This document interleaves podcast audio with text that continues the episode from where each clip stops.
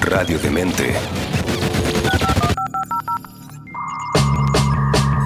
El primer podcast hacker de Chile. y uno de los primeros de Latinoamérica. Gabriel Bergel nuevamente abre los accesos para que dialoguemos Compartamos y descubramos más. sobre ciberseguridad Esto es 8.8 en radiodemente.cl. 8.8 es auspiciado por Movistar Empresas. Transformemos los cambios en oportunidades. Hola mundo, terrícolas, extraterrestres, personajes del más allá, zombies, astronautas de la seguridad, mineros del conocimiento y criptomonedas, biohackers, ingenieros sociales, viajeros en el tiempo, viudos de Game of Thrones, Silicon Valley, hackers del 95 y la pandemia que nos azota actualmente. Bienvenidos todos, 8.8 en su cuarta temporada. Eh, la verdad es que logramos tener cuatro temporadas de manera increíble y estamos en este momento en un proceso de cambio en la radio, así que nuestro programa se va a convertir en un podcast que ustedes van a poder consumir a través del canal de YouTube que se va a publicar todos los miércoles y que va a ser totalmente en video, ya lo saben.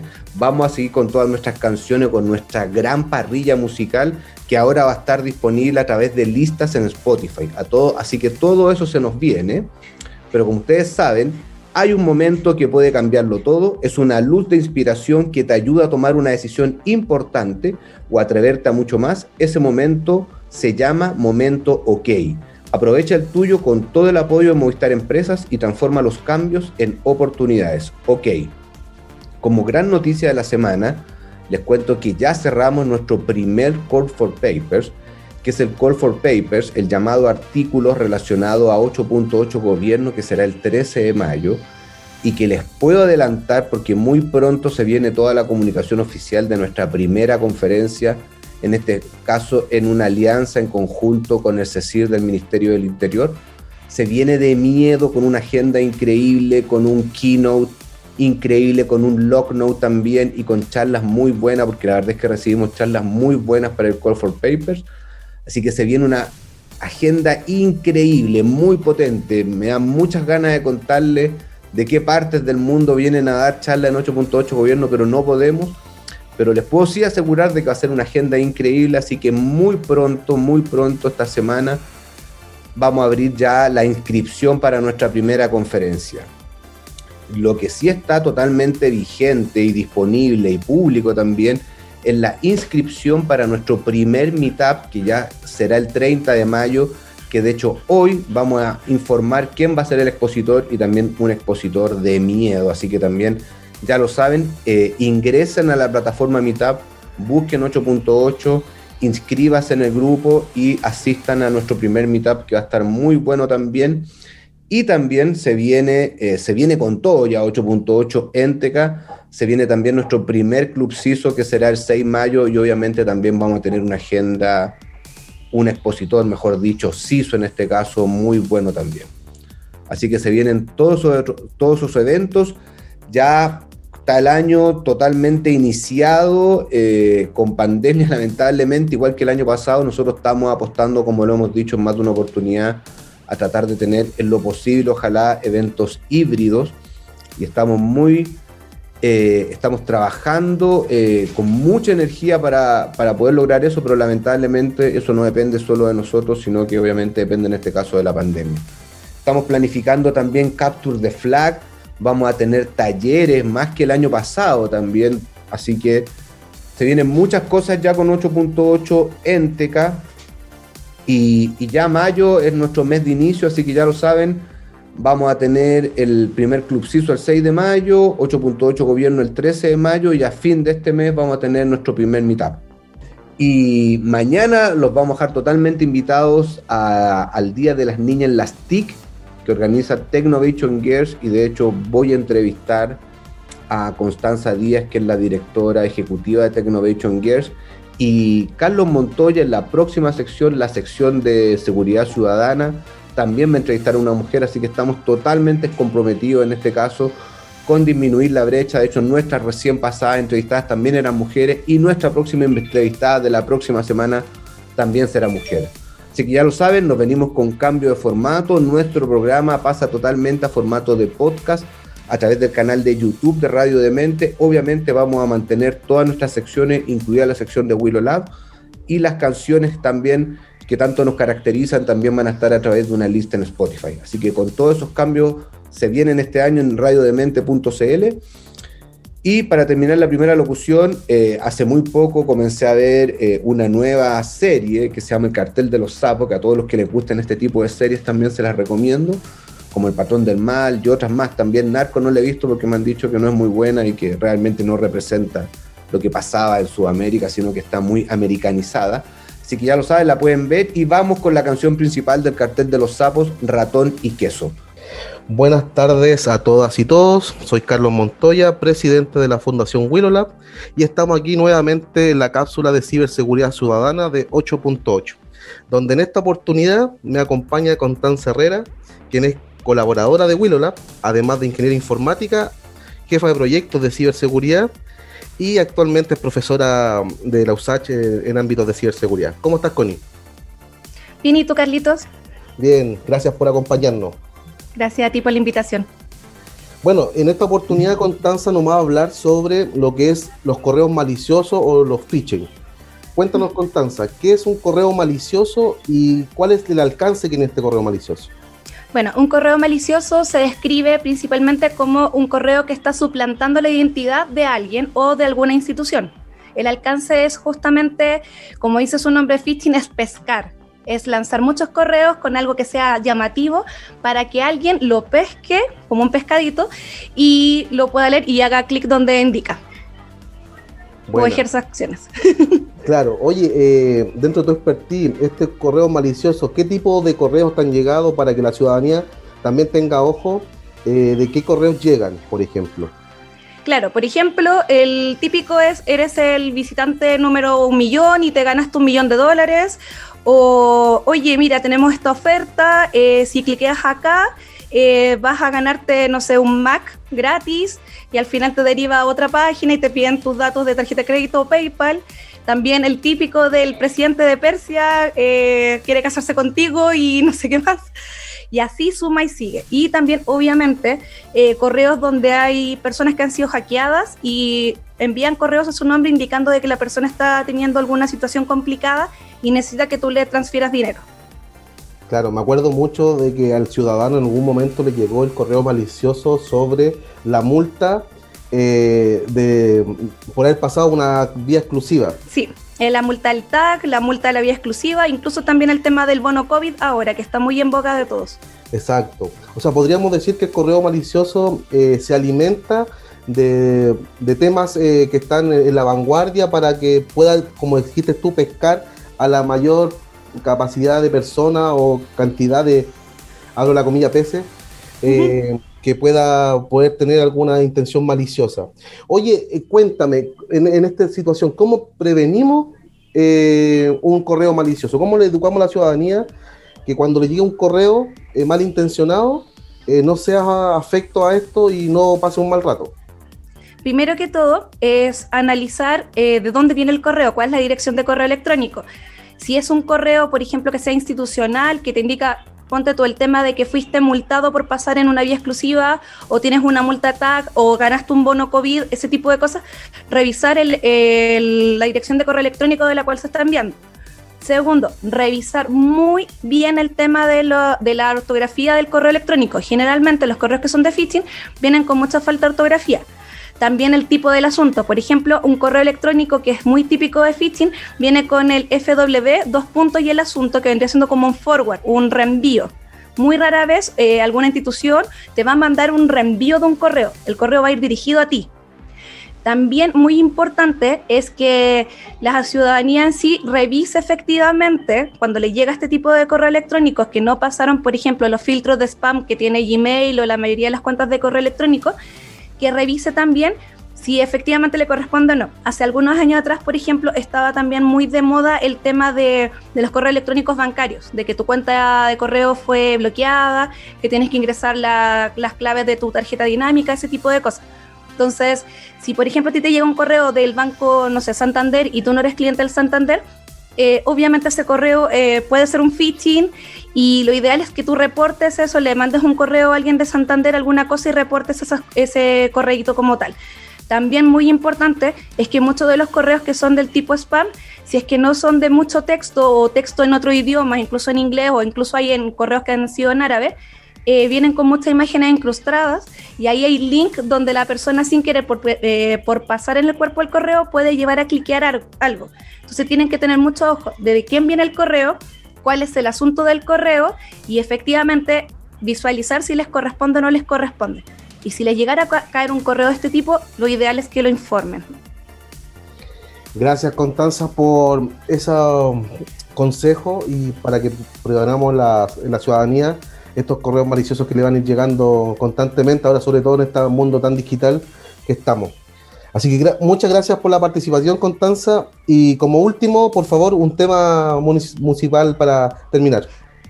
Sí, mira, te voy a pedir un tema de Transformers, eh, de mi banda favorita, que es Linkin Park, en honor obviamente a Chester Bennington, que en paz descanse, que se llama Iridescent, que es maravillosa. Así que te pido esa canción, por favor. Ya vamos, Constanza, nos vamos con Linkin Park. Gracias, Constanza, por tu participación. Y esta fue una cápsula nuevamente de ciberseguridad ciudadana de 8.8. Escuchábamos la canción New Divide de Linkin Park de la película Transformers y ya estoy con mi entrevistada, estoy con Constanza Díaz, directora ejecutiva en Technovation Gears. Hola Constanza, ¿cómo estás? Bienvenida nuevamente a 8.8. Hola Gabriel, muy bien, gracias por invitarme nuevamente. Constanza, ¿cómo te ha ido? ¿Cómo va después de un año de pandemia? o sea, nosotros sabemos que ustedes en Technovation Gears trabajan mucho por tratar de eh, resolver este tema de la brecha generacional y tratar de incentivar a que más niñas se metan al tema de tecnología, etcétera. ¿Qué ha pasado en pandemia con este tema? ¿Se ha incrementado? ¿Al contrario? Bueno, la, pandemia, eh, aunque suena muy ya a esta altura repetitivo decirlo, pero la pandemia vino a visibilizar eh, todas las brechas, así como, como todas las, hasta las que no sabíamos que teníamos. Sí. Y la cosa es que la, gran brecha que se mostró el año pasado en particular eh, fue la brecha de la conectividad, que, que afectó profundamente en, particular a las niñas. Eh, dices que en particular a las niñas, ¿por qué? Porque en general hay, hay una, eh, ¿cómo decirlo? Hay como una convención social de que como que las niñas no, no es lo suyo la tecnología, entonces no se les compran planes. Qué terrible eso, qué terrible.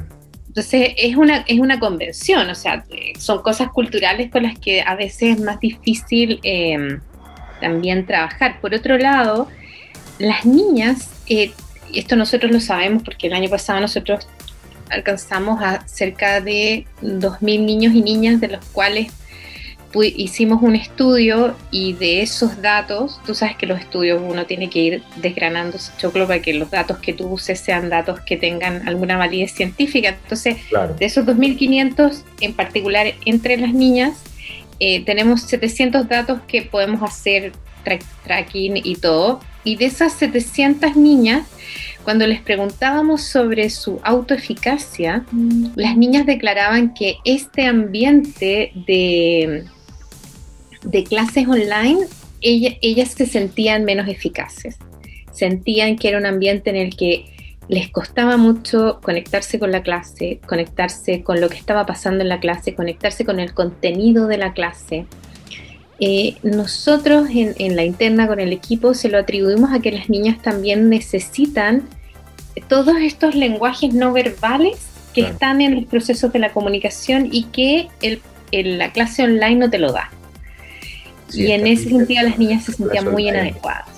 Para todos, yo creo, nosotros como padres, para los niños, para los profesores, para los colegios, ha sido todo un gran desafío. Sí, sí pero, pero también siento que había una curva de aprendizaje un poco realizada de parte de los niños, dado la alta exposición que ellos tienen al videojuego. De hecho, dentro del estudio que nosotros hicimos también vimos ese dato. Los niños usan eh, mucho los aparatos para jugar. Las niñas usan mucho los aparatos para vincularse. Qué bueno. para tomar fotos, para hacer tareas, para buscar información. Los niños lo usan para jugar. Jugar LOL, jugar juegos de, de estos más cortos, online, o que son así como el Candy Crush, pero versión niños. eh, como, como que también hay todo, todo un aprendizaje en ese proceso que las niñas tuvieron que, que subirse a ese carro como, como por atrás, por decirlo de alguna manera, por, por la puerta de atrás de la micro, ¿cachai? Mm. Como, como a la fuerza.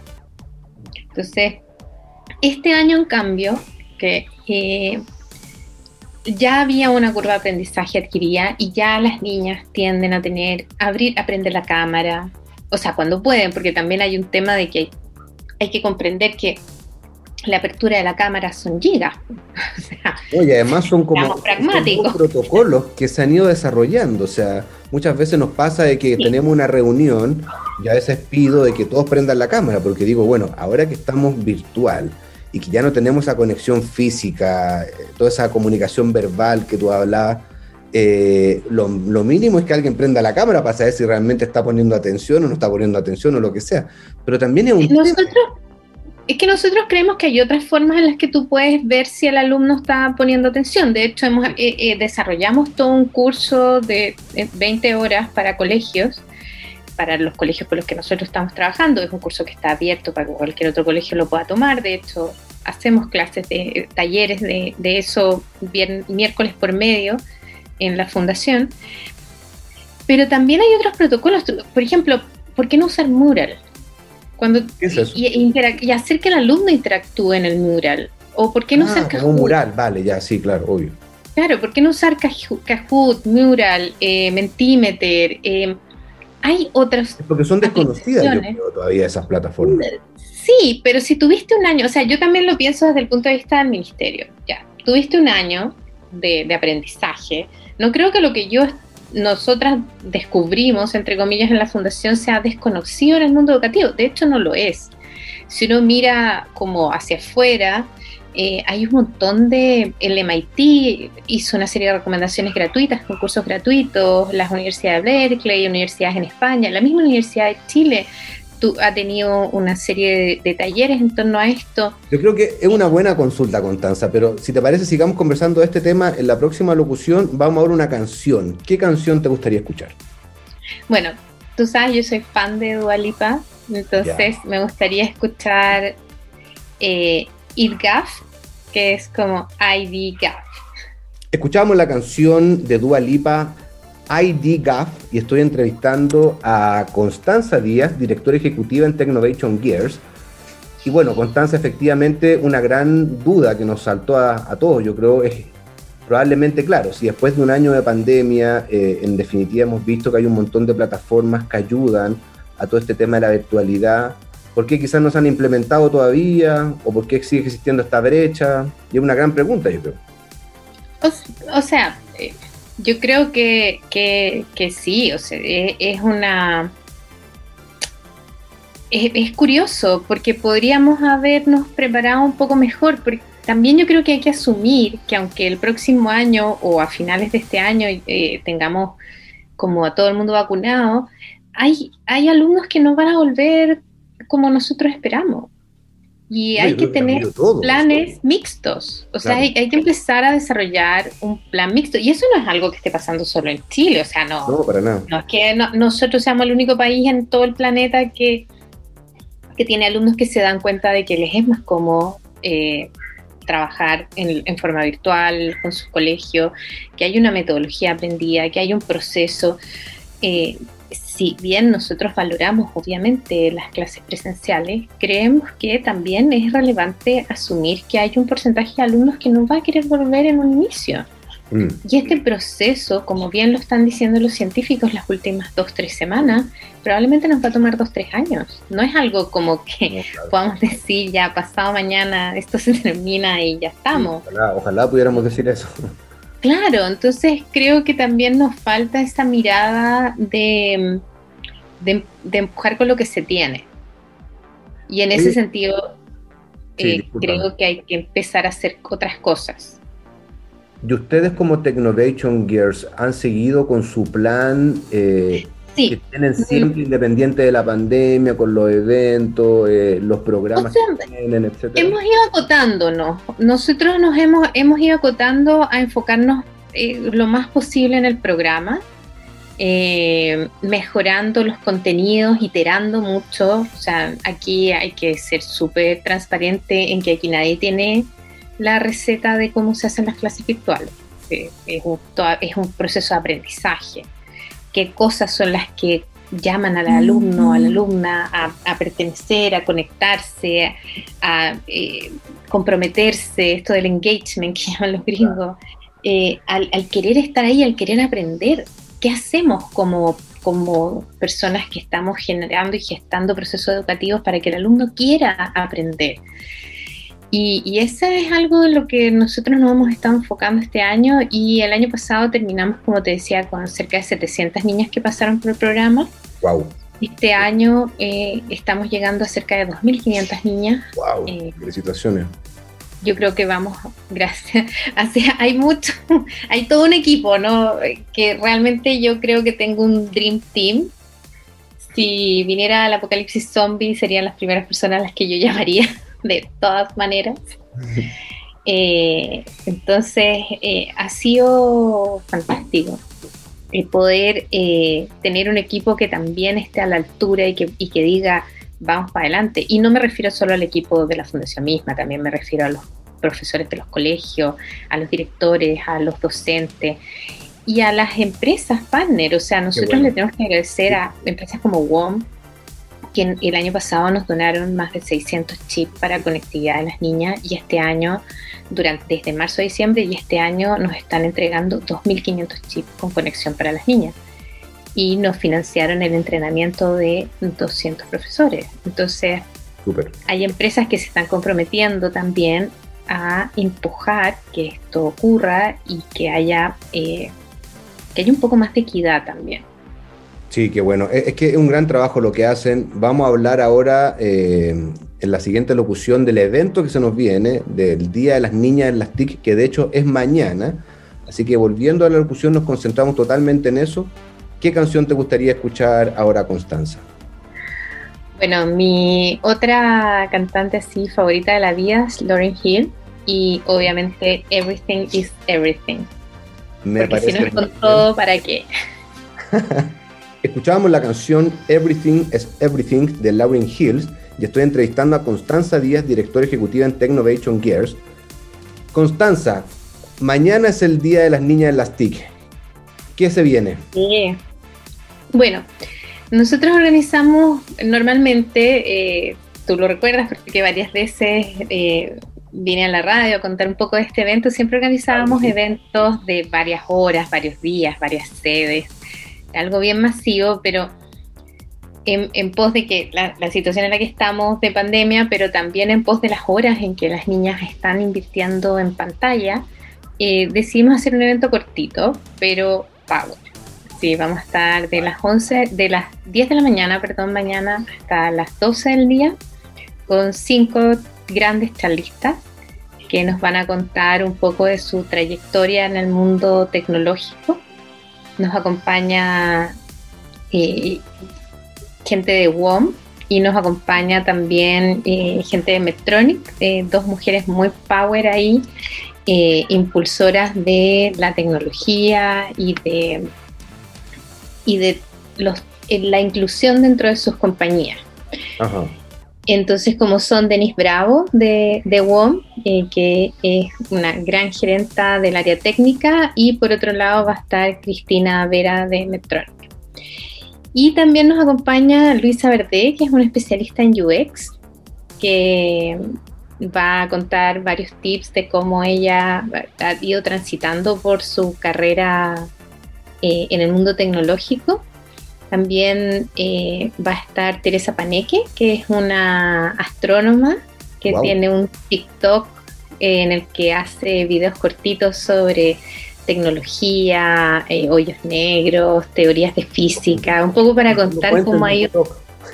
No sé si Sí. tampoco, pero cuando, cuando te cuentan de una cuenta como esa, tan interesante, dan ganas.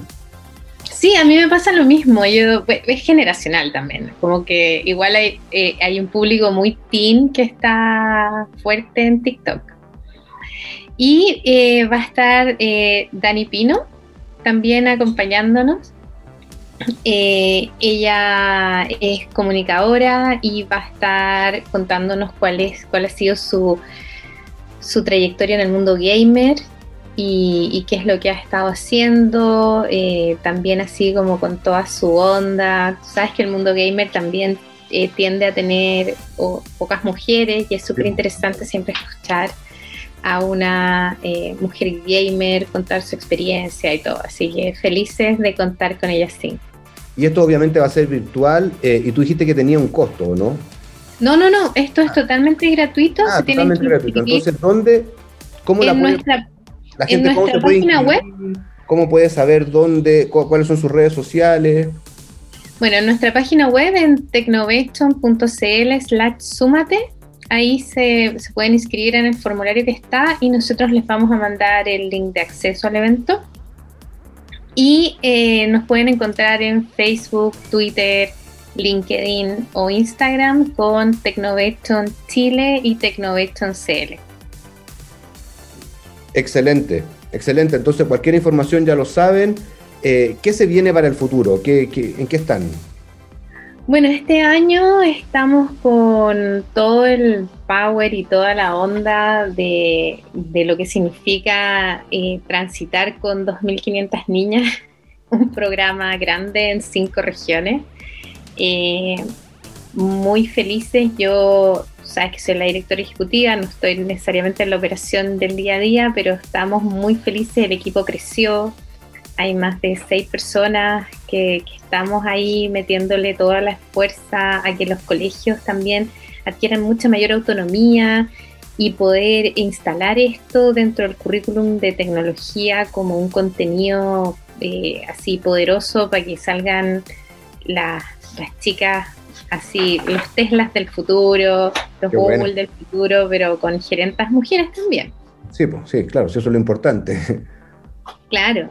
Entonces eso es lo que se viene, transitar este año y sacar muy buenos proyectos, que las niñas también postulen no solo al concurso de Technovation, sino que también postulen a los creadores, al desafío de Samsung, al desafío de INACAP Go Innova, al desafío de Alcubo, la idea es, que las chicas muestren su poder y toda su onda y sus proyectos, no solo con nosotros, sino para afuera. Esa es una de las cosas que más nos interesa. Qué bien, qué bien. Nosotros nos pone muy contentos eh, todas las cosas que están haciendo. Nosotros a través de 8.8 Los Blaze también apoyamos lo mismo, la inclusión de más mujeres en ciberseguridad. Y siempre decimos, yo creo que necesitamos más gente que se involucre en esto, más fundaciones, más empresas que apoyen esto.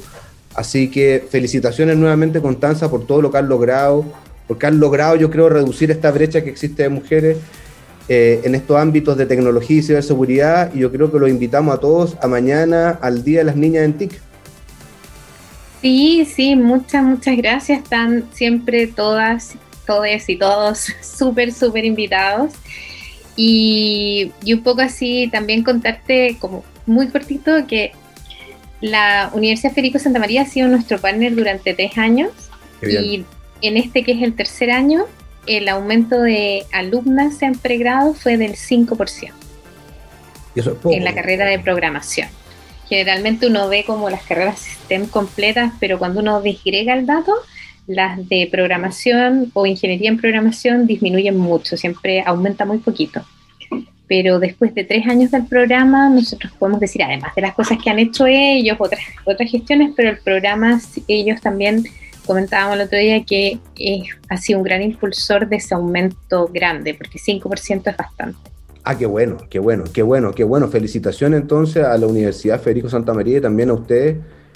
Y te volvemos a invitar sí o sí a un siguiente programa para volver hablando de este tema tan interesante, ¿te parece? Durante el año.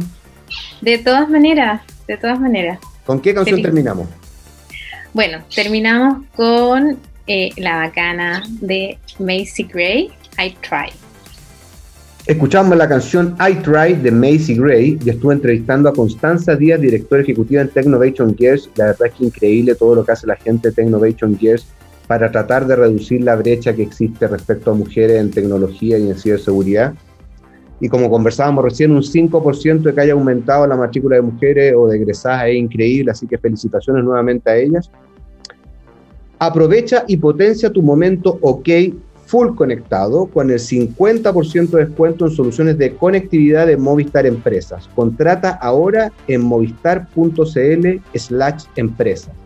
Y lamentablemente, como todas las semanas, llega el momento de nuestra despedida.